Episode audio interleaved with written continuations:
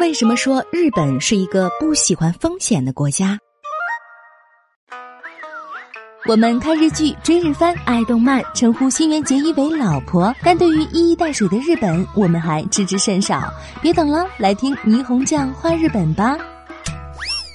日本东海大学国际教育中心的埃及教授阿布杜拉先生为我们写了一篇专稿。他认为，似乎日本人都是天生的悲观主义者，但悲观主义者也并不是贬义词。因为正是这种悲观主义气质，才塑造出了日本人勤劳认真的天性。本期就让我们来了解一下阿拉伯人对日本人国民性的看法。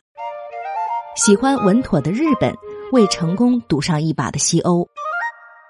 日本人是如何认识现实的？基于这种认识，又创造了怎样的文化呢？人们的见解和想法都受到他们所使用的语言的制约。如果按照著名语言学家爱德华·萨皮尔的这种假说，那么我这个在日本生活了近四分之一世纪的人，因为已经和日本人用相同的语言在思考了，所以再回头去看生我养我的阿拉伯社会，有时就会感到某些事物有点儿不可思议。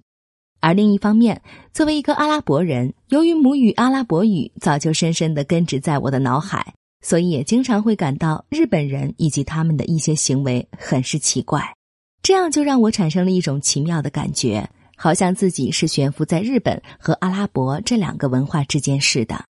日本人似乎一听到“风险”这个词，就马上认为那是会招来某种恶果的危险之物，因此生活在这里的人们都自然而然的变得事事谨小慎微，尽量的不去冒风险。无论是上班、上学，还是和人聊天说话，在各种场景下都尽可能规范言行，以避免产生风险。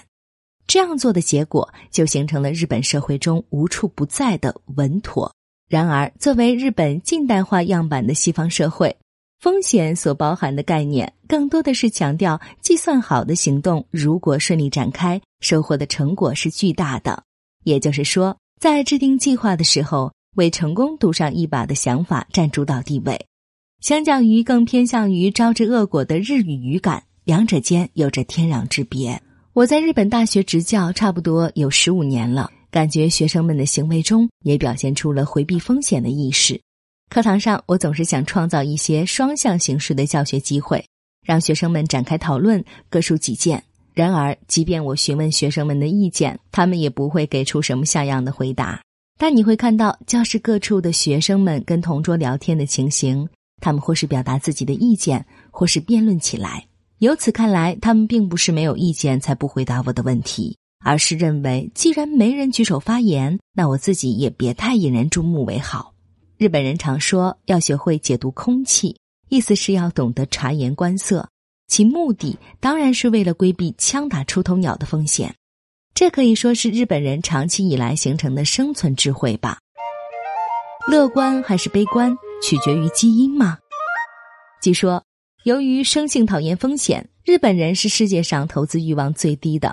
日本银行的资金循环统计显示，二零一八年末，个人金融资产高达一千八百三十万亿日元。但与欧美主要国家相比，现金存款的比例很高，股票、基金等风险资产的比例较低。产生这种结果的一个很大因素，是在日本人的意识中，伴随风险的投资收入通常会被打上负面标签。所以，无论政府如何摇旗呐喊、盘活存款、激活投资，也难有进展。日本人的这种消极思维似乎与遗传因素存在着很大关系。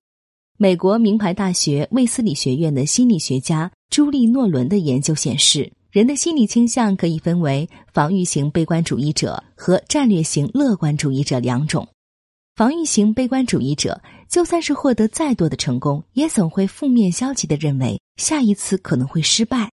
而与之形成对照的战略型乐观主义者，即便没有确凿的证据，他也会积极正面的认为下一次绝对成功。决定一个人是防御型悲观主义者还是战略型乐观主义者的关键。据说是血清素这种物质，血清素是脑内的一种神经递质，血清素高有助于让人产生安心感，提高斗志；相反，血清素低则会导致不安或焦躁。负责血清素在脑内的运输工作的物质叫做血清素运转体，据说它的不同基因形式决定了人体内血清素的多少。血清素运转体的基因中有血清素搬运能力弱的 S 型和搬运能力强的 L 型。由于基因是从父母那里各获得一个，所以就会有 SS 型、SL 型、LL 型三种组合。据说日本人中 SS 型占了近七成，LL 型也不超过百分之十。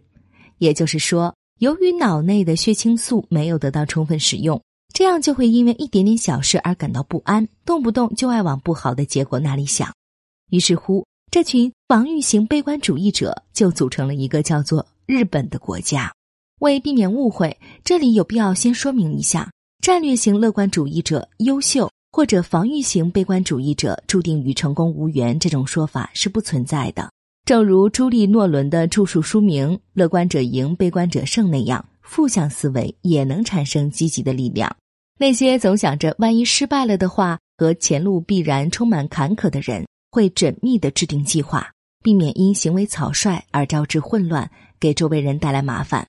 由于他们会最大限度的考虑对手的情况，所以也比较容易跟他人建立信任关系。如此想来，所谓防御型悲观主义者这种性格，或许是日本人兢兢业业、勤劳肯干的源泉，也说不定。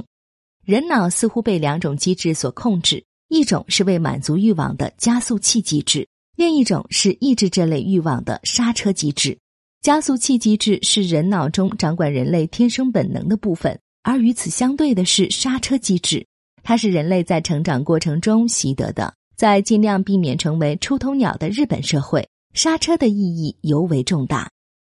从日语的语言特色也能看出这种心理的影响。日本人喜欢用“不是什么什么吗？或许是什么什么也说不定”，一般认为是什么什么之类的句式说话。不是用判定的语气，而是用委婉的、稳妥的方式来表达。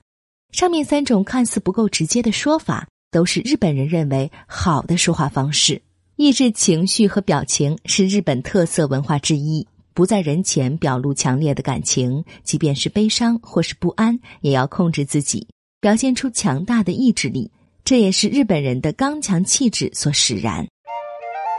消极和积极都是等价的。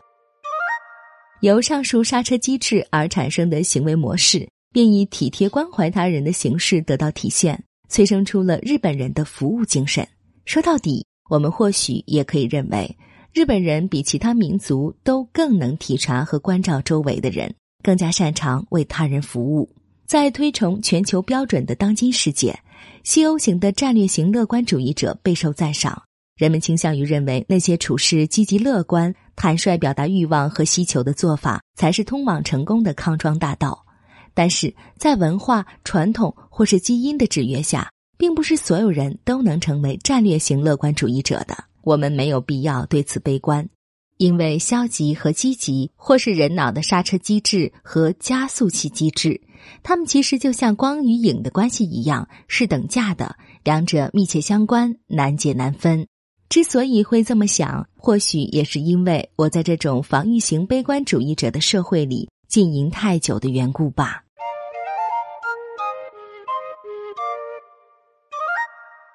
更多信息请看日本网三 w 点 nippon 点 com。